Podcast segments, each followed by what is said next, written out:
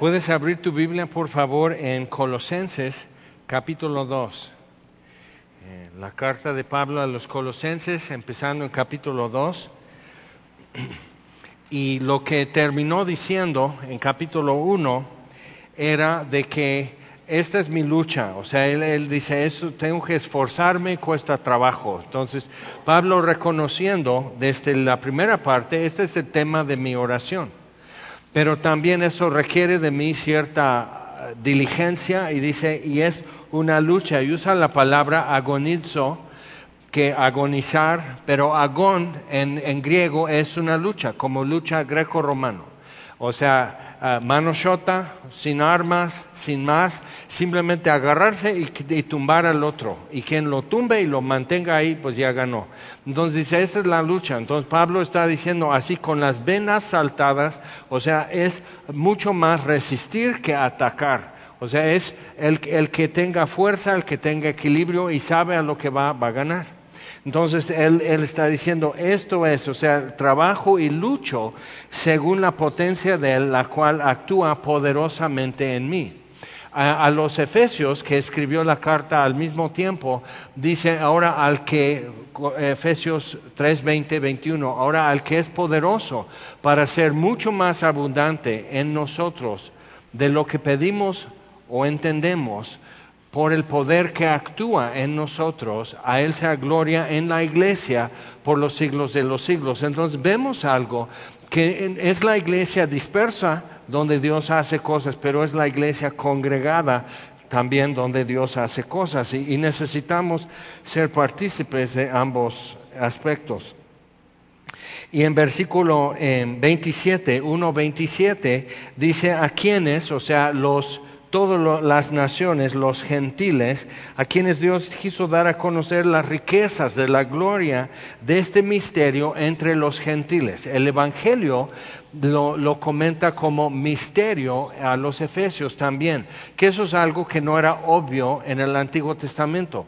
Pero ya que Cristo les envía a las naciones al final de los evangelios, empiezas a darte cuenta y el libro de Hechos muestra cómo los mismos discípulos iban entendiendo y captando, alineándose con lo que Dios siempre quiso hacer. Es algo que muchas veces los mismos judíos no tenían presente que Abraham era gentil. O sea, antes de existir una nación que Dios levantó usando a Abraham, un solo hombre, ya viejo y con una esposa estéril. O sea, lo que Dios hizo ahí, Abraham era simplemente otro armenio más, otro que vivía entre los caldeos más entonces era parte de otra nación, por decir, entonces no era la nación escogida, no era real sacerdocio, eso vino después. Por eso cuando Pedro lo escribe en su primera epístola y dice, ok, nación santa, real sacerdocio, linaje escogido, o sea, pero ellos contemplando que Dios está tomando de todas las naciones para eso. Y Pablo dice, esto va a costar trabajo. O sea, cuando ves la iglesia en Antioquía empezando y creciendo y siendo muy eficaz y mucho gozo y mucha gracia revelada en la congregación en Antioquía y era mixta, no eran judíos como en Jerusalén, sino mixtos. Y eso es complicado porque no todos tienen el mismo trasfondo, como que las mismas referencias, el mismo humor, todo eso es diferente. Entonces, predicar el Evangelio, el misterio, de Cristo entre los gentiles, pero la idea del Evangelio es que no era obvio, pero ahora es proclamado desde las azoteas. Y que no hay más, o sea, como que no hay un grado, una capa diferente que más adelante ya te van a decir, bueno, no te podía decir eso antes, pero ahora ya te lo voy a aclarar, que eso no existe en el Evangelio. De una vez te dicen todo. Entonces es importante ver eso cuando llegamos al capítulo 2, porque aquí Pablo más adelante en el capítulo 2 va a identificar tres formas de engaño y que el peligro que tenían los colosenses, que sigue siendo el riesgo que, existe para nosotros, es que esas tres formas de engaño siguen y son muy humanos, usa psicología, usa inseguridad, intimidación y muchas cosas y, y, te, y y, y te convence y adoptas un punto de vista que no era tuyo. Alguien que ni siquiera era cristiano mostró el ejemplo de un chavo que con situaciones en su hogar y con inseguridades y cosas que son de adolescente, se topó con unos y eran este, nazis y eso sucedía antes y sucede hoy, entonces lo van como, como recibiendo en su grupo y todos le traen como cristianos, o sea, mucho amor, mucha aceptación, porque tú llegas, nos sentimos más completos, todo así, entonces tenía tal grado de afirmación y aceptación que adoptó sus creencias y actitudes y se volvió terrorista. Entonces, eh, o sea, esos simplemente son los mecanismos humanos y utilizándose con falsa doctrina te convierten en algo diferente. Entonces tenemos nosotros que poner atención sabiendo que esto es lo que funciona, pero también funciona en amor, funciona en gracia, funciona mostrando la bondad de Dios en el contexto de la verdad. Entonces, Pablo dice, versículo 1, porque quiero que sepáis cuán gran lucha, otra vez Agón, esa lucha greco-romana, que es agarrarse de las manos y hacer esto y así, y, hacer esto y ya tirarte y agarras y esto y todo, y no rasguñar y no morder, pero todo lo demás se vale. Entonces dice, cuán gran lucha sostengo por vosotros. Entonces Pablo, eh, así ni nos conocemos. Pero esto era, o sea, Pablo ve aquí lo que está en juego es de primera importancia, es eterno, es vida y muerte. Entonces Pablo muy consciente dice, esto es lo que hay que hacer. Sea, eso es sacar a alguien de cuando hay una inundación, ¿no? Y, la corriente de agua y la gente está atravesando y si atravieso aquí, pero esto era un boulevard y ahora es un río, y si atravieso aquí ya estoy bien, pero la atravesada puede ser mortal. Y lo que es agarrar y sostener a alguien contra corrientes, y eso existe. Ahora, donde yo he visto que está sucediendo en las iglesias, eh, este, donde igual hasta abren una Biblia, es cada vez menos, pero todavía mencionan y ocupan Biblias. Pero existe esto que tan así que no tienes que como, como resistir una corriente para estar ahí, sino es totalmente cómodo. De una vez ya, ya está todo hecho como para ti. El problema con eso porque en ninguna otra relación en nuestra vida, conocer a alguien con diferente historia que sea tan natural como siempre haber estado juntos. Entonces, como que el, esfuerzo es, es de tal manera que dices, aquí está bien porque me aceptan tal como soy. Y necesito ver algo que sucede en mi vida como cristiano. Dios me acepta, me acepta tal como soy. Y el Espíritu Santo es muy exigente y algunos, o sea, empiezan como creyentes y se agüitan, se desaniman porque se dan cuenta, oye, pero esto es muy difícil. Mm, sí es difícil, te cuesta todo lo que tienes. Y cuesta todo si no sigues a Cristo también, pero te cuesta. Y, eh, o sea, un ejemplo. Mi esposa ha estado tomando este, ah, instrucción de alguien en, en cuanto a voz entonces, este, mucho de voz es, este, ahora canta esta canción, una pues, que todos cantamos, vamos a decir, entonces lo canta, dice, ok, y le aplica unos ejercicios. Entonces tiene que cantar como si fuera un gato. Entonces, este, vamos a buscar, acabamos de, cantar Digno es el Cordero. Entonces, niño es el Cordero. Ahí, está, y con las ventanas abiertas, y digo, los vecinos van a pensar que es un kinder aquí. Entonces, así, y luego tiene que cantarlo como ballena, como en Buscando a Nemo. Entonces, al estar ante ti.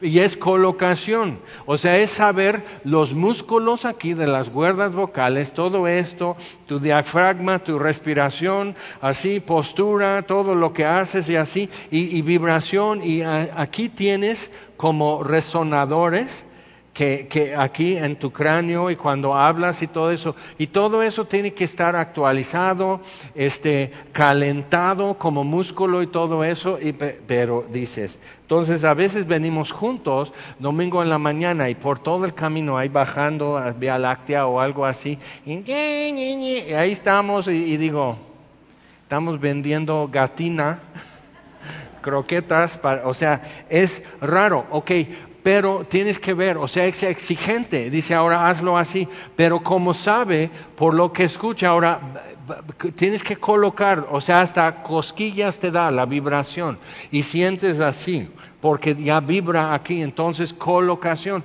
porque se da cuenta, entonces ahora pon, pon la vibración y tu voz aquí, no aquí.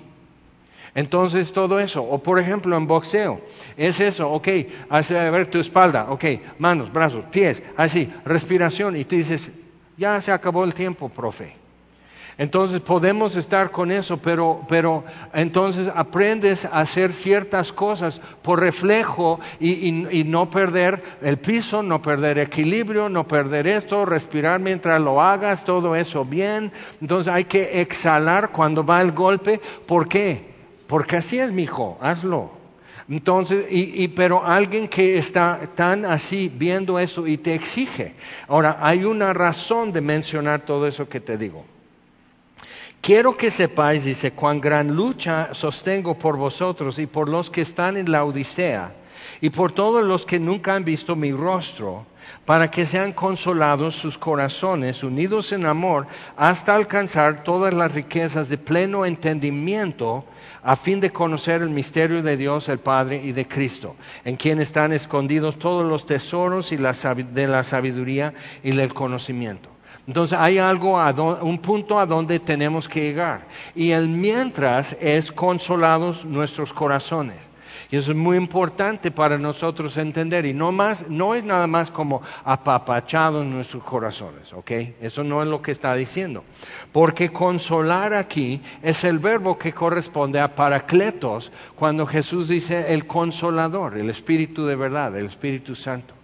Entonces, Paracletos es uno llamado a estar junto a ti, es un entrenador, pero lo llama consolador. Tiene muchas diferentes traducciones, pero la aplicación que usaron desde Jesús y los apóstoles es eso, está a tu lado y te dice, a ver, más derecho, a ver, sube la guardia, sube esto, ok, haz esto, ahora ve esto, que cuando vas a hacer esto, haces así, y tienes que tirar el golpe con todo el cuerpo, eso viene desde tus pies el golpe, y ¡pras! Oye, eso es muy... A ver, profe, háblame. O sea, es muy eficaz cuando lo haces bien. Entonces, Krista, mi esposa, en cuestiones de voz, empezó a notar que ya no daba notas, que ya no tenía el rango, que ya no tenía potencia. Entonces, no era ir a un gimnasio, sino saber lo que pasa cuando cantas y saber respirar, fortalecer esto, calentar músculos así y, tenerlo todo bien. Pero lo que no se ve, todo el entrenamiento, es tu diario vivir como cristiano y el Espíritu Santo diciendo, no hables así, no pienses esto. A ver, ¿en qué estás pensando? Entonces, es muy exigente eso, pero te está, es, es eso, es el consolador, el que está a tu lado conformándote a la imagen de Cristo, exigiendo algo de ti. Y entonces esto que no es natural, algo que aprendí en box, es que casi los movimientos que son de instinto están mal. Por decir, casi todo lo que viene por instinto de golpear o de poner guardia no sirve y es al revés está afuera. Tienes que aprender como nuevos instintos, nuevos reflejos. Igual para cantar, o sea, a lo mejor has ido a, un rezo o, un rosario o algo así y la rezandera aquí. Perdón, o sea, ella quedó en la vocalización, o sea, no canta y no reza ni nada, perdón, no, Dios mío, y así, o algunos otros quizás en un templo por ahí, ¿no? Entonces dice, ok, pero aprender a hacer todo eso, y es muy exigente, me acuerdo un día, me despedí de mi profesora de español y porque me quedé a hacerle una pregunta o algo así, le digo, hasta luego. Y dice, hasta luego. Hasta que no lo dijera bien, entonces ahí soy siete, seis, siete veces así, así, pero yo cada vez más cerca a la puerta del salón. ya me quiero ir. Y este, y no me soltó, exigente. Entonces tenemos que entender el Paracletos, el Consolador, el Espíritu Santo, el que consuela mi corazón. Dice Romanos 8:16, el Espíritu mismo da testimonio a nuestro espíritu de que, somos hijos de Dios. Y si hijos, herederos. Y coherederos con Cristo, si es que también padecemos junto con Él. Entonces tenemos este aspecto, o sea, haciéndonos partícipes de todo, quiere decir que padecimiento es parte de la gloria que nosotros será revelada. Y eso cambia nuestra perspectiva, obviamente. Y, puedo entender entonces los padecimientos de decir, a ver, dilo otra vez, hasta luego, hasta luego, hasta luego, hasta luego. Entonces fui en el así buscando mi carro en el estacionamiento en la universidad, hasta luego, hasta luego. Y todos están, o sea, que me quede, que sea algo que no me cueste. Entonces igual, reflejos. Vi uno con, ay, no me acuerdo quién era de box pero lo que me grabé fueron los movimientos. Se vio en una super pelea, dos boxeadores así, se vio así, y el uno, o sea, muy bueno, pero le estaba poniendo con crema, o sea, así, pero el otro siempre así. Entonces de repente tenían, porque filmando cómo entrenaba para, decir, ¿viste lo que hiciste aquí? ¿Viste lo que, o sea, exigente, exigente, así. Entonces así, y de repente estás viendo, aquí está haciendo esto, con un costal que está haciendo esto, él está haciendo así. Aprendiendo todo eso. Y, de, y lo ve, es igual, sin boxeador enfrente que tiene manos y las sabe usar, entonces así. Entonces, de repente mi esposa, o sea, con el vapor del baño igual, por la humedad y es bueno y todo eso, y, y luego vaya, no, contando así, y de repente pega unas notas en plena voz, no en falsete, que tiene décadas que no alcanza. Y dices, pero, o sea, yo vivo en el gimnasio de voz, o sea, que es puro entrenamiento y el costal y todo eso, y ya en Las Vegas, en el cuadro y sobre la lona y luces y pum, pum, paz. ¿Ok? Eso es lo que todo es la preparación y lo duro. Entonces, tu diario vivir, estás pasando situaciones en el tráfico, en el trabajo, sentado en la mesa, en tu cocina, estás con diferentes situaciones y tu respuesta, tu reacción, tu iniciativa y todo, no así, no así. Y llega el momento que algunos dicen, estoy muy cansado, necesito vacaciones de ser cristiano. No. O sea, nunca hay un día libre de ser cristiano. Cristo en vosotros, otra vez versículo 27, capítulo 1, a quienes Dios quiso dar a conocer las riquezas de la gloria de este misterio entre los gentiles, que es Cristo en vosotros, la esperanza de gloria. Él no toma vacaciones, Él no tiene puentes. Que ahora sí, haz lo que quieras, ahora sí, piensa lo que quieras, habla como tú quieras, ahora sí, guarda rencor, ahora sí, ten envidia. O sea, no hay un momento, es súper exigente. Pero cuando tú ves en las Olimpiadas, cuando tú vas a un concierto y ves la excelencia y dices, ay, parece que es fácil. ¿Por qué? Porque un consolador, así, a su lado. Entonces aprendes a tomar el paso así, haz el paso así. Pero ahora, ve, o sea, ¿cuántas veces así? Ve dónde está tu cara, Jaime. Tú tienes tu guardia y estás asomando tu cara por la guardia. ¡Pup! te van a arreglar la boca. Entonces, o sea, es y así una conciencia de espacio y de tu espalda. Y Pablo por eso dice, dos cosas que tienen que estar sucediendo en nosotros como cristianos es crecer en entendimiento, es el uso de razón, es escuchar información, recibir esa información, acomodar esa información son datos. Datos como cómo nació Jesús, cuándo nació Jesús, qué hizo la crucifixión, la resurrección, son todos esos datos, ¿ok?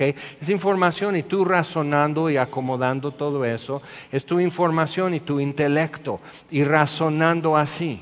O sea, es mito, es mentira que ciencia y fe son opuestos y que donde opera fe no, no opera ciencia o donde opera ciencia no opera fe. Eso es una mentira. ¿Ok? Simplemente hicieron eso como una estructura falsa para eliminar religión ¿ok? de la sociedad. Pero realmente no es así. Entonces, pero hay otro aspecto en eso que es imaginación, es donde entra tu corazón. Entonces tienes a Jesús diciendo, y dices, pero Jesús tienes que hablar de estas cosas más serio. Dice, estos fariseos y escribas, ¿saben cómo son? Son como personas que están con la cuchara colando un mosco de, su sopa y luego agarran y se tragan el camello. Entonces de repente, o sea, la imaginación de la gente estaría viendo así su boca del fariseo tratando de tragar un camello, o sea, de qué semejante tamaño y los pelos y todo eso, o sea, y su imaginación, pero ya se les quedó. ¿Ok? Entonces, ¿cuántas cosas del tabernáculo, por ejemplo, en el Antiguo Testamento, era el color y los bordados y metales y los materiales y la forma de hacerlo era para encender la imaginación? Y, checa, ¿cuántas veces la tentación pide dos cosas. Enciende tu imaginación y separa tu intelecto, tu uso de razón. No estás actuando de una forma racional, pero tu imaginación está encendida, que es lo que Dios vio antes del diluvio, que toda imaginación del corazón del hombre era para mal. Entonces, eh, tienes que entender que así somos, así funcionamos. Entonces, la palabra de Dios pide y exige que mi intelecto y el uso de razón que sea al cien, pero también enciende mi imaginación. Entonces vemos lo que Juan vio, vio esto en Apocalipsis, vio esto y tú dices, órale, y luego ves Ezequiel diciendo, y vi esto, y, y me caí a sus pies. Entonces Juan al final dice, y vi un río de agua limpia, agua viva, que corre en medio de la ciudad y a cada lado el árbol de la vida que da diferente fruto cada mes y su hoja no cae y es para sanar a las naciones, para todas las naciones, todos los gentiles están en la ciudad. Entonces Juan está viendo eso, imagínate en primer siglo y la gente viviendo de las cosas más contundentes y crueles, injustas y la gente viendo eso y diciendo así y su imaginación pero todo lo que lees en Apocalipsis está vinculado con hechos específicos en el Antiguo Testamento y profecías específicas y promesas y enseñanzas. No es simplemente como algo fumado que Juan tuvo en Patmos, sino es totalmente con, es racional y es fe al mismo tiempo. Entonces, viendo eso, Pablo dice, quiero que sepáis cuán gran lucha sostengo por vosotros y por los que están en la Odisea, por todos los que nunca han visto mi rostro. Es una expresión muy de Medio Oriente para ellos. Entonces no, podías ver el rostro del rey, por ejemplo, el libro de Esther, y entonces si ves su rostro, él tiene que extender el cetro o ya estás muerto. ¿Ok? Así una exageración de la dignidad de un rey. Pero ¿qué, tenemos en Éxodo 33 cuando Moisés dice, ok, si he hallado gracia en tus ojos, o sea, si me miras con favor, déjame ver tu rostro. Y Dios dice, no puede hombre ver mi rostro y vivir. Muéstrame tu gloria. Misma cosa, Moisés, no puedes ver mi gloria, pero haré mi gloria pasar delante de ti y proclamaré mi nombre. Entonces, el sustituto que Dios dejó a Moisés, no puedes ver mi rostro, Moisés, todavía, pero te dejo mi nombre y nada más un, como un destello de mi gloria, para que sepas que esto es. Entonces ya como en el Nuevo Testamento de repente nos damos cuenta, los tres discípulos, Pedro, Juan y Jacobo, que ven la gloria de Jesús un momento, así como el sol, un momento, en el monte de transfiguración. Y no entendieron ni siquiera qué, qué importaba eso. Y Jesús además dice, y no hablen de esto hasta que sea yo glorificado. O sea, después de mi resurrección, esto es algo que van a decir. Ahorita no, pero tenían que verlo, tenían que tener algo que les deslumbrara, un destello de eso y de repente ver lo que un día verían para siempre, el rostro de Jesús como es. Ok, entonces, ¿cuántas cosas que tú y yo tenemos que caminar, tenemos que pasar y, y caminar sobre un tramo que es vidrio roto, descalzo? Y ahí estamos teniendo que pasar eso, pero aún así, en medio de eso, un destello, simplemente un reflejo que ves por, brillantez la sombra que hace y te volteas a ver y no está, pero algo hubo. Entonces, por eso Cristo en vosotros, la esperanza de gloria, es una tremenda declaración. ¿Por qué? Porque quiere decir que siendo como soy, con todos mis complejos, issues, arranques, etcétera, miedo, desconfianza, o sea, ¿quién te enseñó a desconfiar de Dios? Porque desconfianza no es lo mismo que incredulidad, ¿verdad? O sea, simplemente no creo, no puedo creer, o sea, me cuesta creer. Ok, pero desconfianza es otra cosa. Y el diablo enseñó a Adán a desconfiar. Y de ahí lo hemos ido mejorando cada generación. Desconfianza. En el mundo encuentras miles de razones por ser desconfiado y toda tu vida eh, como que comprueba eso. Puedes ser como Paquita, la del barrio, hacerte famoso como cantante simplemente sobre el tema de desconfianza y por qué mi desconfianza es justificada. Y luego te topas con el Dios eterno. Y Él no te ha dado razón por desconfiar. Y algo tiene que ceder y tienes que renovar tu entendimiento y tienes que razonar y pensar en lo que ha sucedido, en lo que Dios dice acerca de sí mismo y ver si checa, o sea, todo eso y razonar. Y al mismo tiempo, de repente, Dios deja pasar un destello de gloria delante de ti y enciende tu imaginación. Y dices, como Saulo de Tarso, como Moisés, como Elías, como muchos más, el resto de mi vida es para vivir ahí. El resto de mi vida es para vivir ahí. Entonces, si tú me mandas a África, si tú me mandas a guerra, si me mandas a la cárcel, si he de morir, si he de sufrir, si todo esto, sí, sí, sí, sí, sí, lo que sea, lo que sea, quiero esto. Entonces ves cómo esto tiene que trabajar juntos. Y cristianos sin uso de razón, ya hay. Y cristianos sin imaginación, ya hay. También. Y necesitamos entonces ser hombres y mujeres de la palabra. Que Dios hable a mi entendimiento, que pueda apelar a mi razón y que también encienda mi corazón. Entonces, cuando dice, por todos los que nunca han visto mi rostro, todo creyente tiene la esperanza y tiene la promesa, verán a Dios. ¿Ok? Verán a Dios. Y finalmente, lo que tú estés viviendo, bien o mal, tus triunfos, tus sueños realizados, pruebas, aflicciones, lo que sea, verán a Dios. Y de repente puedes estar, mi vida es bendecida.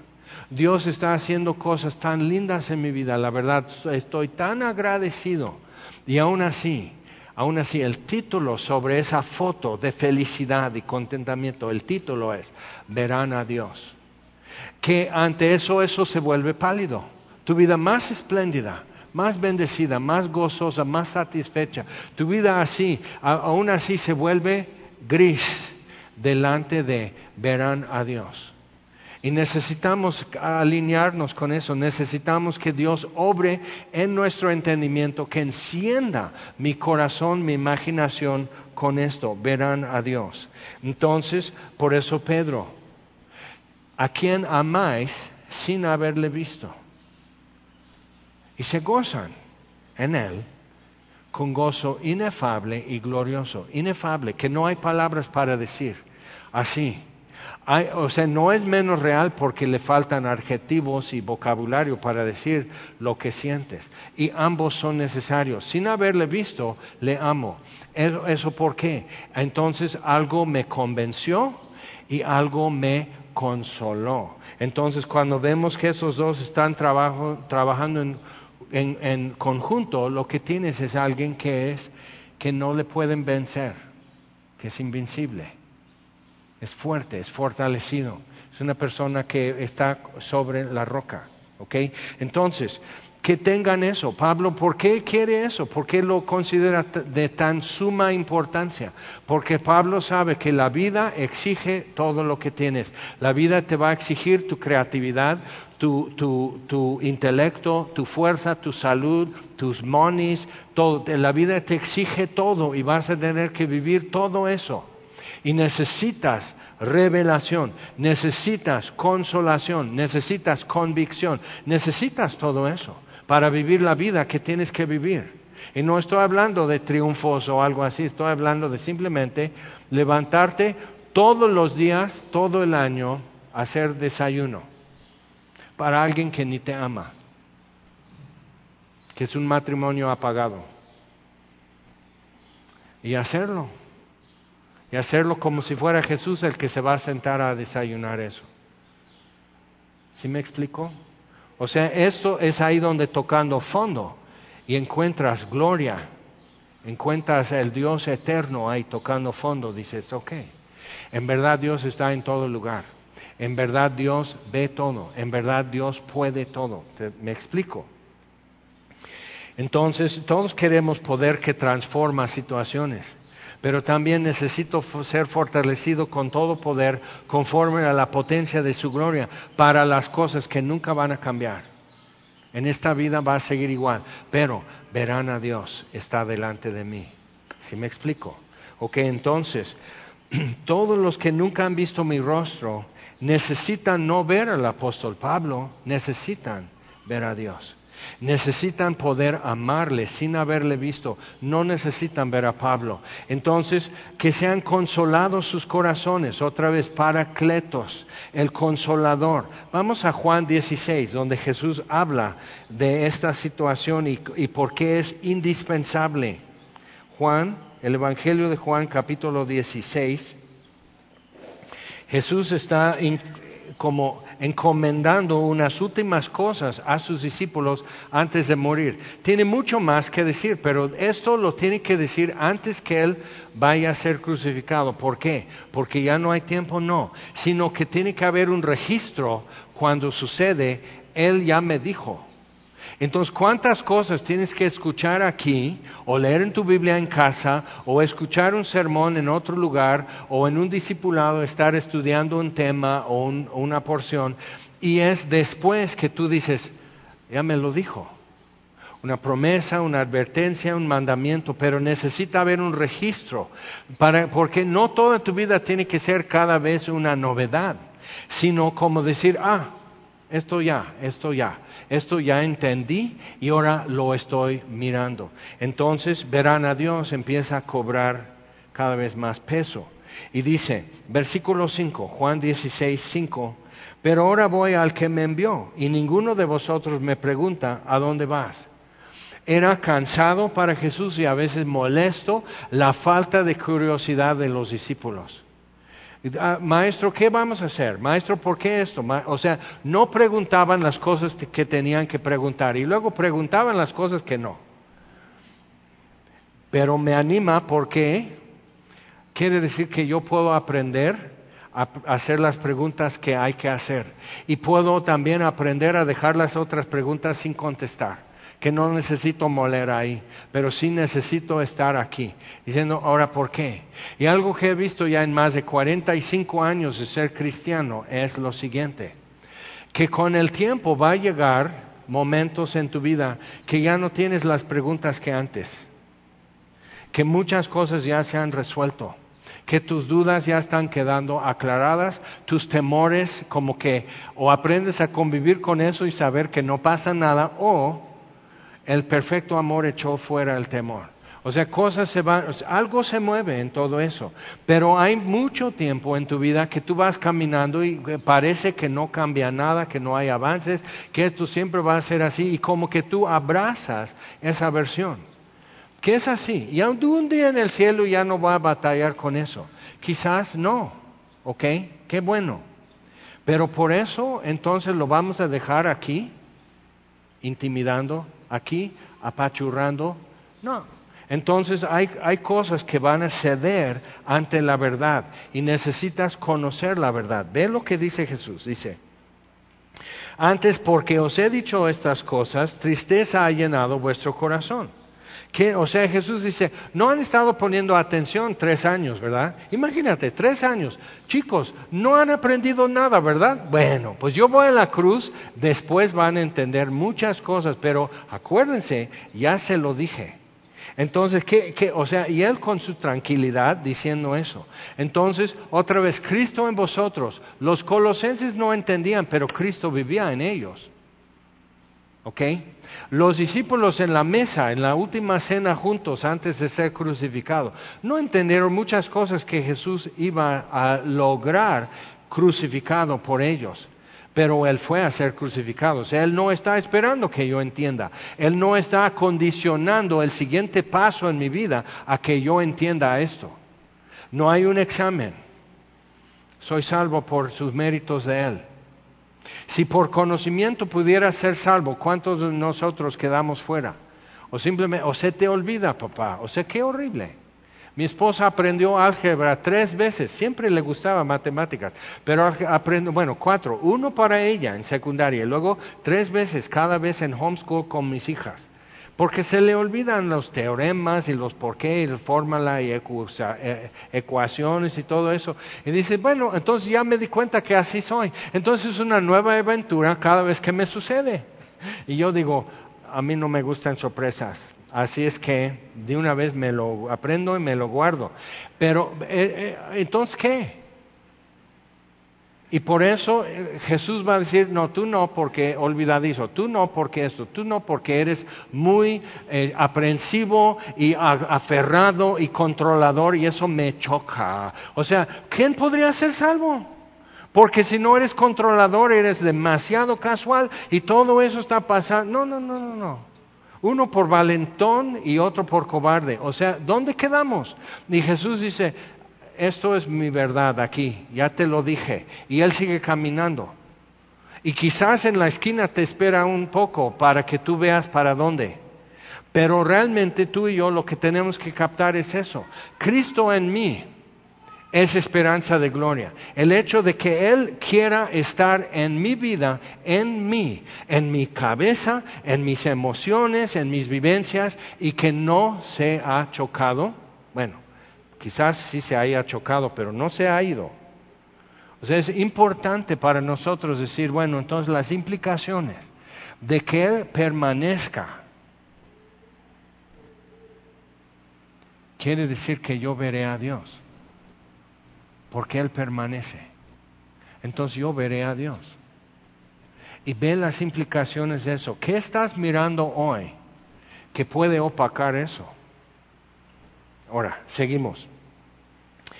Pero dice, versículo 7, pero yo os digo la verdad, os conviene que yo me vaya, porque si no me fuere, el consolador no vendría a vosotros, mas si me fuere, os lo enviaré.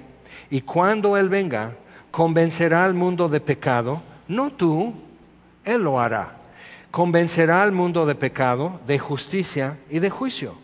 De pecado por cuanto no creen en mí. Ve, el problema no es el adulterio, es un problema, pero no es el problema, o robo, o mentira, sino no creer en Jesús. Eso es lo que excluye, eso es lo que pone a alguien en oposición.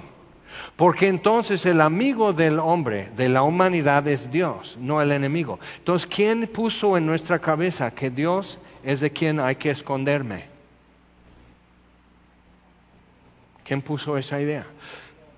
¿Quién puso en tu cabeza la idea de que si Dios se entera de esto, y luego tenemos un tipo de embrismo en los hogares de que quieren que el marido se comporte, que el hijo se comporte, que tenga comportamiento de cristianos aunque va al infierno, pero siquiera que la gente no me critique como esposa, como mamá. Y perdóname, eso yo sé que duele, pero necesitas saberlo, necesitas saber que comportamiento no es salvación ni es santificación.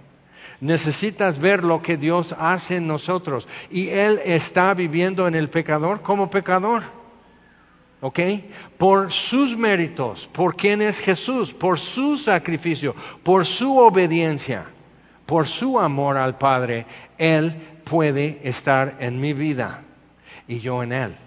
Entonces cuando esto ya lo puedo captar, empiezo a decir, bueno, entonces no, no aguanta, ¿verdad? No aguanta que yo siga con esta envidia, con esta lujuria, con esta soberbia, o sea, como que no aguanta, no corresponde, no checa, no, no, nada que ver. Entonces eso es lo que empieza a cambiar porque tu entendimiento y tu imaginación. Por eso Jesús dice, he aquí estoy en la puerta y llamo. Si alguno me abre, ahora, entonces decimos, si quieres abrir la puerta de tu corazón, ¿cuántas, ¿cuántas veces te dijeron eso? Bueno, entonces yo ya abrí la puerta de mi corazón, chécalo. Puedes eh, conseguir ver imágenes en internet, ya sea diagramas o fotos. Tu corazón no tiene puertas, ni ventana. Es imaginación. Pero es eso, la puerta está hecha para admitir o no admitir. Y Jesús está usando lenguaje humano que podemos entender muy bien y saber responder. Estoy en la puerta y llamo. Y cuando lo dice, de repente dices, ah, es eso. Entonces cuando decimos cosas que no, pues Dios anduvo como tres, cuatro años detrás de mí pisando los talones. Y, entonces dices eso y alguno, si es gringo, no entiende, pero uno que entiende español va a decir, es cierto, creo que es lo que Dios está haciendo, está pisando mis talones, o sea, ya está sobre mí y no se deja, y no, o sea, no deja un espacio. ¿Y cómo insiste? Y dices, creo que, creo que me voy a rendir, creo que le voy a decir por fin sí. Entonces, en transacciones humanas, como que nos expresamos de cierto modo y queremos que Dios no use mi lenguaje, que no me hable en términos que son imposibles de no entender. Entonces dice, yo voy al que me envió. Ustedes no me preguntan. Y luego se ponen tristes porque yo digo estas cosas. Pero les conviene que yo me vaya, porque si no me fuere el consolador, el paracletos, no vendría a vosotros, mas si me fuere, os lo enviaré. Porque es mejor. O sea, ¿por qué lo que Jesús está diciendo podría ser mejor? Porque entonces, si Jesús está con algunos discípulos en Jerusalén o Antioquía o Éfeso, pero yo estoy en Cuernavaca, ya chupé faros. O sea, entonces ellos ven su rostro, ellos tienen la cercanía, ellos tienen el acceso, ellos tienen la consolación de su presencia y yo no. Entonces ya entendemos la oración de Pablo por los colosenses, porque ellos pudieran tener eso, una plena certidumbre que es consolación en Cristo. Entonces, él dice, cuando Él venga, convencerá al mundo de pecado, de justicia y de juicio. De pecado por cuanto no creen en mí. Entonces eso es una declaración que excluye, pero, pero deja la puerta abierta. Simplemente por no creer en Él. Entonces el que es borracho puede decir, entonces yo por borracho no estoy excluido, no. Pero necesitas creer en Él. Pero entonces el consolador, el Espíritu de verdad, el Espíritu Santo, te va a empezar a exigir. Bueno, entonces veo que te hacen mucho bullying en la escuela. Ahora, párate aquí, sube tu guardia. No, tu guardia. Estás protegiendo, ¿qué? Estás protegiendo tus manos. Protege tu cara, protege tu, hígado, tu corazón, o sea, protege. Entonces así. Entonces haz esto. Ahora hazle, hazte más flexible, cuida tu equilibrio, haz esto, no te descubras, no te expongas y todo eso dices, creo que es mejor que me hagan bullying es muy involucrado, es muy complicado, es muy cansado. O, o, si aguantas y el paracletos diciendo, a ver, párate así, a ver esto, o igual para canto, entonces está, pues más, tienes que hacer más de la ballena y estás, estás, mexicanos a grito y dices, ay no, no hagas eso, te vienen a arrestar, es el himno nacional. ¿Y cómo? pero a rato lo que pasa es que tienes volumen, tienes afinación, tienes tono, es rico y hasta es bonito escucharte cantar, pero no entrenar. Entonces, cuando vi el video de ese boxeador y haciendo eso, entrenando, y cómo pasaba una pelota así, y tenía que peinarle, pero no rasurarle. Entonces tenía que hacer así y tenía que medir lo que no podía ver, pero saber dónde está y para dónde va la cosa. Entonces, entrenar así. Entonces, ¿cuántas cosas que tú estás viviendo no son para los próximos seis meses de tu vida como cristiano? son realmente para la, eternidad. ¿Cuántas oportunidades de darle gracias a Dios sin ver? ¿Cuántas oportunidades de hablar de Cristo sin ver si la persona te va a hacer caso, te va a prestar atención, o si al rato llega a casa a hablar del, del religioso que le habló, que le abordó una conversación? O sea, todo eso, ¿cuántas oportunidades? Cuando estás sufriendo y el dolor de tu alma o de tu cuerpo, dices, ya no soporto eso. Y Él dice, vas a tener que soportar. Y dices, y no tirar la toalla. Entonces, o sea, entonces llego al cielo con esa toalla. Señor, no tiré la toalla. Y sí me dolía. Y si ya, ya no pude ver en un ojo, ya me partió aquí, ya estoy escupiendo sangre. O sea, estoy así, me duele, me duele, me duele. Pero terminó el, el round y yo estoy en pie. Tuve un buen entrenador. Cuando llego a México hablaba muy gachupín, pero tuve muy buena profesora, muy exigente. Y hasta decía, mira, imagina en tu boca esto. Entonces ahora ya podrás decir, eres con R cigarro, eres con R barril, que corren los carros cargados de azúcar. Yo sí tuve que aprenderlo, porque si no, Entonces cuando dices, no, pues el Espíritu Santo no es el apapachador, es el consolador, es el paracletos. Entonces tiene que estar así. Dice, ahora, te voy a mostrar lo que acabas de hacer. O sea, un amigo me empezó a enseñar box en Tehuacán y dice, pegas como niña, Jaime, discúlpate, te quiero con el alma, pero no, por favor. O sea, sí. Y yo, yo según estoy haciendo así, pero según yo, pero dice, no, así se ve. Y digo, estás exagerando. Ah, dice, ok, entonces creo que llamó a una de mis hijas, dice, ahora tú, ¿cómo estás? ¿Estás haciendo así o estás haciendo así? No, pues sí estás pegando como niña. Morí. Y dices, bueno, Esto no es exhibición, nunca voy a estar en un torneo, nunca estoy en un campeonato, simplemente no, es para no dar vergüenza a mi amigo. Que no se avergüence de mí es suficiente. Entonces, ¿qué dice en Hebreos 11? Todos estos hombres y mujeres que sin ver lo que esperaban, dice, por lo cual Dios no se avergüenza de ser llamado Dios de ellos o sea, tú ves cuánto falló David, cuánto falló Abraham, cuánto Moisés. O sea, tú ves como que no era fácil para ellos y Dios no se avergüenza de ser llamado Dios de ellos. Entonces tú y yo necesitamos poner atención en eso, decir, va, va, ok, voy a aprender, voy a crecer y Él va a poder decir, bueno, sigues pegando como niña, pero ya llegaste, Jaime, verán a Dios y siempre seguir siendo torpe y siempre seguir miedoso, eso no va a ser tu peor derrota. Por eso aguanta vara. Dice, de pecado por cuanto no creen en mí, de justicia por cuanto voy al Padre y no veréis más. O sea, la crucifixión y resurrección iba a ser eficaz y total, de manera que no tener que repetir y de juicio por cuanto el príncipe de este mundo ya ha sido juzgado.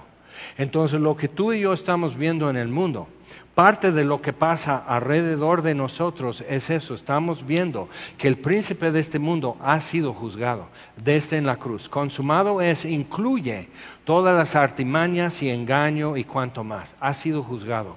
Entonces es para que tú, tú y yo tenemos que caminar muchas cosas y decir, ya me lo dijo, eso ya lo leí es cierto. Entonces es cierto, y si esto es cierto, todo lo que venía en el mismo contexto también es cierto. Y son cosas que tú y yo tenemos que poder llevar y decir, va, ya entendí, ya lo viví, es cierto y no cabe duda. Y mientras cargamos duda, cargamos temores, cargamos incertidumbre, y Dios tiene algo para eso. Entonces seguimos leyendo aquí Juan 16, dice, aún tengo muchas cosas que deciros, pero ahora no las podéis sobrellevar. Pero cuando venga el Espíritu de verdad, Él los guiará a toda la verdad, porque no hablará por su propia cuenta, sino que hablará todo lo que oyere y os hará saber las cosas que habrán de venir. Él me glorificará porque tomará de lo mío y os lo hará saber. Entonces, cuando tú por fin empiezas a agarrar la onda empiezas a decir, esto, esto sí, esto vi en la Biblia y ahora lo estoy viendo en mi vida. Y estás así, como que, pastor, mira lo que está pasando. Y yo estoy, sí, sí. Y es gozo. Y Pablo quería el gozo en los colosenses que él tenía, aún como prisionero, poder decir, eso es gozo, que, que excede conocimiento y paz, que excede conocimiento, que, que, lo puedes describir, pero llega el momento que las palabras faltan. Entonces, y es esto, y comprobado, comprobado, garantizado, porque lo has vivido, no solo creído, sino ya tocado con tus manos. Esto es paz, esto es goza, gozo, esto es certidumbre. Entonces cuando Él dice, Él me glorificará porque tomará de lo mío y os lo hará saber. Cuando tú por fin entiendes algo, el Espíritu Santo está glorificando al Padre. Dice, todo lo que tiene el Padre es mío, por eso dije que tomará de lo mío, que es del Padre, y os lo hará saber.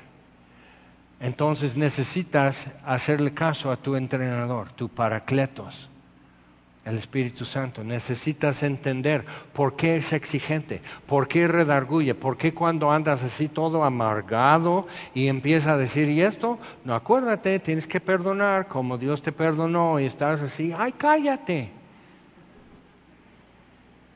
No sabes que en este caso es justificado. Y tienes que empezar a checar y a verificar y cotejar versiones y, y cuanto más. Regresamos, por favor, a Colosenses 2. Entonces, versículo 2 nuevamente para que sean consolados sus corazones. es, mi lucha es esto. Cristo en vosotros, la esperanza de gloria, es lo que me impulsa. Y mi lucha que sostengo por eso es para esto, que sean consolados. No apapachados nada más, sino consolados. Reforzados, redarguidos, instruidos, enderezados, postura, pie, balance, todo eso, así eh, esto, entonces aprender a hacer esto. Entonces, ok, entonces me ponía una cuerda y tenía que andar así, debajo de la cuerda. Y al rato no aguantas las piernas porque has tenido que caminar haciendo esto, patitos. Pero entonces ya aguantas cuando viene uno que te gana en todo y hace así y dices, viene una tonelada de jamón volando por el espacio y me va a tumbar. Y te agachas, pero subes. O sea, cuando él hace eso, un super tip y no te voy a cobrar. Entonces, cuando, cuando tú haces eso y vuela así y tú subes, él ya está descubierto. Más o menos me funciona. Verán a Dios. Eso es lo que está adelante. Entonces todo lo que tú puedes captar, todo lo que tú puedes echar a andar, todo lo que puedas vivir, aunque sea feo y doloroso, todo esto te está sirviendo. Es material y de ahí Dios está formando algo que entonces podrás estar delante de Él y saber lo que estás mirando. Es como ir al museo en París y ahí está, no, pues eso es Mona Lisa. Dice, pues no está muy mona. Pues tuvo un día malo, ¿no? Otros días se veía más bonita, pero todo es Mona Lisa. Y necesitas ver lo que estás mirando. O sea, ¿qué es lo que estoy viendo? Entonces me tocó, y tenía en 30 minutos, me tocó en el Museo de Arte Moderna en, Washington, en los Estados Unidos, y en media hora cierran y digo, ok, quiero ver cosas aquí, he tenido décadas que quiero estar aquí y voy así caminando, van a pensar que estoy robando uno de los cuadros, ¿no? Porque estoy corriendo. Y ok, entonces le digo a mi esposa, mira, el, el pintor aquí es Winslow Homer y mira cómo hace el mar, que tú sientes que si no te quitas, viene una ola y te va a mojar. Es esto, ve, ve lo que hace, ve cómo hace el, efecto de luz sobre el agua. 25 minutos. Y ahora, o sea, pero ve lo que estás mirando. Entonces la Biblia nos enseña a mirar qué es lo que estamos mirando. y nos da la información y la perspectiva y, todo lo demás y el trasfondo y puedes decir, porque la primera vez que lees acerca de David y Betsabé o David y Goliat, hay muchas cosas que no captas, ya te diste cuenta. Pero cuando ya lo has leído cien veces y ya has caminado y vivido, dices, ya entendí por qué eran cinco piedras. ¿Nunca leíste eso? Que David cruza el arroyo seco entre los dos ejércitos y ahí agarra cinco piedras así para su onda. Porque era Goliat y otros cuatro. Y ese día mató a Goliat y mucho más adelante, cuando David ya era viejo, uno de los parientes de Goliat quiere matar a David y ya estaba viejo. Pero él tenía la idea, los filisteos no son de confiar. Si ellos dicen, si tú matas, si ustedes matan a nuestro campeón, ya perdimos todos y les vamos a pagar tributo. Pero ni si nosotros matamos su campeón, ustedes ya van a servirnos a nosotros y pagar tributo. Entonces David se ofrece como campeón y era un muchacho y Goliat gigante y ya de guerra. Y, entonces Saúl dice, David, no puedes ir contra él de esta manera, entonces le presta su armadura. Qué vergüenza que el rey de Israel no tenga puesta su armadura y que no esté al frente. Pero bueno, entonces ahí está, y David no puede caminar. Saúl era más alto de lo típico de por sí, embarnecido, todo eso, entonces David no puedo con eso. Me voy a enfrentar con esto como enfrento todo. Entonces él llega como Goliat, contra Goliat y no hablando, pues yo declaro que, que estás vencido en el nombre de Jesús. Dice, no, no, yo le voy a tener que decapitar. Yo voy a tener que cortarle la cabeza, enseñar eso a los filisteos, que sepan que no lo dejé inconsciente, lo desconecté, lo cancelé. Entonces así, o sea, ya. Y David llega así, él sabe lo que, lo que, de lo que se trata esto. Y él sabe que todo su país está en juego. Él sabe que su madre va a ser esclava si no gana hoy. ¿Ok? Entonces, pues, y tengo que vencer, pero ¿de dónde junto el valor? Y Goliat le dice cosas y David dice, tú vienes con todo esto. Y es formidable. Y yo vengo a ti en el nombre de Jehová de los ejércitos a quien tú blasfemaste. Así es que, señor Goliat, tu bronca es con él. Pero tenía cinco piedras. Yo estoy equipado, yo estoy listo porque este día va a ser largo. Esta batalla no es de cinco minutos y tuvieron que perseguir a los filisteos, todo el día hasta acabar. Y David dice, bueno, si esto es bueno para uno, cuatro son buenos para otros cuatro. Pero yo vengo en el nombre de Jehová de los ejércitos, fortalecidos con todo poder, conforme a la potencia de su gloria, a la oración de Pablo por los colosenses. Entonces dice, consolados sus corazones, unidos en amor hasta alcanzar todas las riquezas de pleno entendimiento a fin de conocer el misterio de Dios el Padre y de Cristo. Hay cosas que no vamos a poder todavía entender, nos faltan datos, nos falta información. Pero tu corazón puede tener alguien, o sea, es difícil cuando te explican, por ejemplo, ¿por qué tienes que hacer así? ¿Por qué no nada más así? ¿O por qué no así? Pues agáchate así. ¿Por qué no? ¡Pum! Y queda, o sea, lo último que sepas es que Saturno y Júpiter y... ¿Ok? Entonces no, o te hacen así. Si, si es de la calle es sucio, pues te hacen lo que sea, o te agarran la, en la cabeza, o sea, no. Entonces tienen, o sea, nunca le quites la mirada a tu adversario. Entonces así. ¿Ok? Entonces tienes que ver todo eso y, y dices, yo no me veo necesito otro que me ve y que me diga. ¿Ok? Entonces cuando entiendes que Dios ha puesto el Espíritu de verdad, el consolador, a tu lado, diciéndote, es así, es así, porque Él te ve y Él te conoce y quiere que puedas ganar este día y no quedar sembrado Dice entonces, a fin de conocer el misterio de Dios el Padre de Cristo, que ya no es misterio. El Evangelio descubre todo lo que no era obvio y en quien están escondidos todos los tesoros de la sabiduría y del conocimiento. Y esto lo digo para que nadie se engañe con palabras persuasivas. Porque aunque estoy ausente en cuerpo, no obstante en espíritu, estoy con vosotros gozándome y mirando vuestro buen orden y la firmeza de vuestra fe en Cristo. Entonces Pablo puede decir, pues yo estoy siguiéndoles en internet. Pablo está diciendo aquí algo muy importante, que estar en espíritu no es lo mismo que presencial que Pablo dice, ok, la iglesia como iglesia, que es asamblea, eso es lo que significa iglesia, la iglesia como asamblea es esencial. Y Pablo lo está mirando como esto. Dice, yo no soy indispensable en su asamblea, pero necesitan esa asamblea. ¿Por qué? Porque entonces puedes ver a otros 200 torpes, que también tienen el mismo entrenador, el mismo paracletos, el mismo que les amonesta, les redarguye, les instruye, les corrige y les prepara para lo que tienen que enfrentar. Y necesitas ver alrededor y decir, mira, alcanzó misericordia, alcanzó misericordia, alcanzó misericordia. Aquí se ve la gracia de Dios, es una historia más de su gracia. Mira, otra historia de la gracia de Dios y necesitamos eso, porque es muy limpio en Internet puedes estar en pijamas, puedes estar así, puedes estar con los pelos parados, puedes estar de otro modo. Y captas la pura información. Pero hay otro elemento. Y necesitas poder decir, sí somos marcianos, somos bien raros. Y alcanzamos misericordia.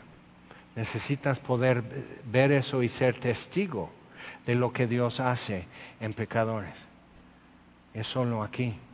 Entonces dice, por tanto, de la manera que habéis recibido al Señor Jesucristo, andad en Él, arraigados y sobreedificados en Él, confirmados en la fe. Entonces, ¿cómo recibiste a Jesús? No, no digas, hice la oración. Eso es como que hice este el juramento en la basílica, hice la oración. Eso, eso es un sacramento evangélico que hiciste. No, no, no. ¿Cómo recibiste a Cristo? Por fe. Y por gracia, Él te aceptó a ti. Entonces así andas en Él. Por fe. Sin haberle visto, amarle, sabiendo que la promesa es verán a Dios entonces, aceptos en el amado por gracia. Entonces puedes decir, ok, si Dios es tolerante a mis defectos y mis deficiencias, Dios es tolerante es porque Él sabe que no van a existir eternamente. O sea, cuando tú vives con vecinos a un lado que fuman todo el día, o sea, nunca respiras con pulmón limpio, y del otro lado son bien fiesteros hasta las 5 de la mañana y eso porque otro vecino fue y les bajó la luz. Entonces, o sea, dices, pero soportas, soportas, porque dices, aquí ya les pidió la casa porque la va, a vender y estos inquilinos se van. Eh, y aquí igual o a mí ya me van a entregar una casa, ya no voy a vivir aquí.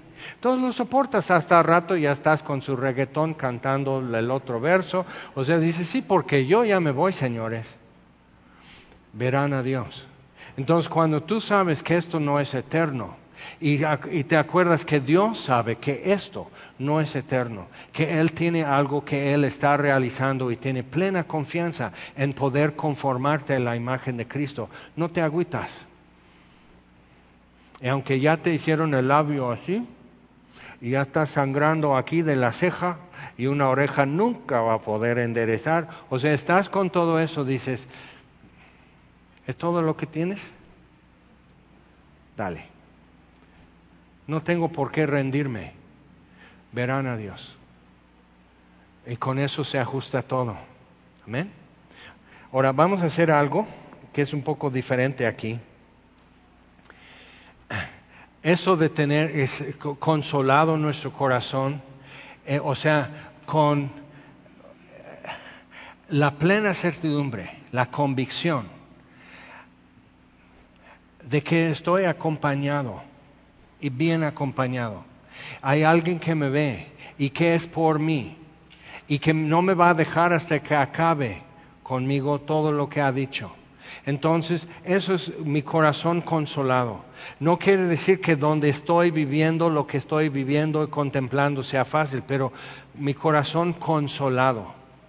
Aquí está, me ve y no deja de aconsejarme, redarguirme, corregirme, animarme, etcétera, recordarme todo lo que es del Padre, todo lo que está en Cristo y me lo da. Toda sabiduría me lo da, todo, todo, todo. Entonces, eso es consolado. Pero puede ser que por cualquier razón alguien aquí no está consolado su corazón.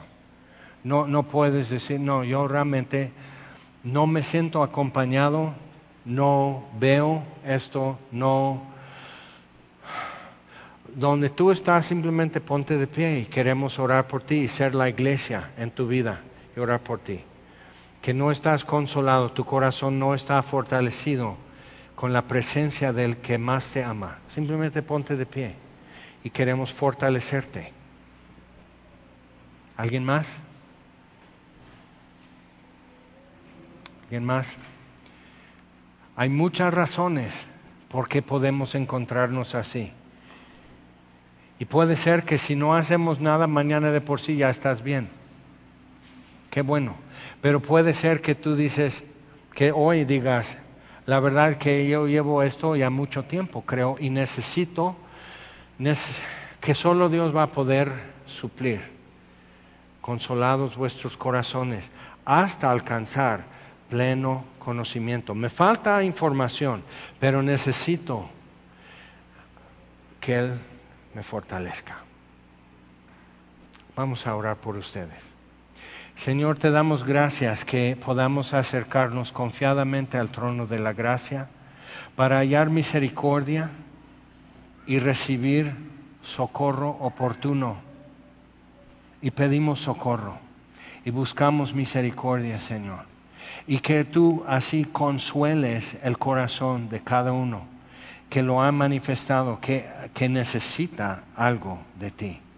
Y Pablo está luchando por los colosenses, dice, para que esto sea una realidad, consolados sus corazones y que ellos puedan tener plena certidumbre, aunque no tengan la totalidad de conocimiento, y conocer a Dios en verdad, aunque no totalmente y eso pedimos, Señor, cada uno y cada una que se puso en pie, Señor.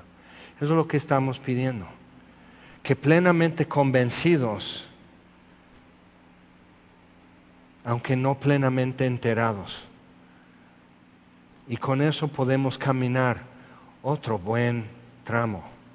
Entonces, Señor, pidiéndote toda gracia y tu bondad que sea revelada y paz y gozo en cada corazón, Señor, que cada uno encuentre en ti hoy el sosiego y la paz y esa forma de poder decir estoy chido.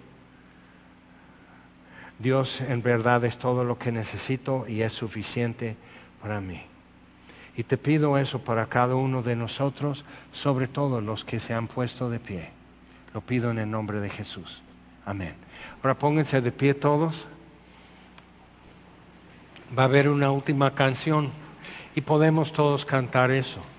Y muchas cosas que oramos, muchas cosas que decimos, que cantamos, a veces decimos, bueno, eso una vez era cierto, ya no. Otros pueden decir, esto no es cierto, pero espero que un día sí. Pero la Biblia dice, verán a Dios y Él escribirá en sus frentes su nombre y nunca saldrán de ahí. Eso es lo que Dios dice. Eso es Cristo en vosotros, esperanza de gloria. Y eso ya cambiará todo y ajustará todo, lo que hoy está muy desajustado. Y todas las brechas, todas las distancias y todas las deficiencias ya no importarán.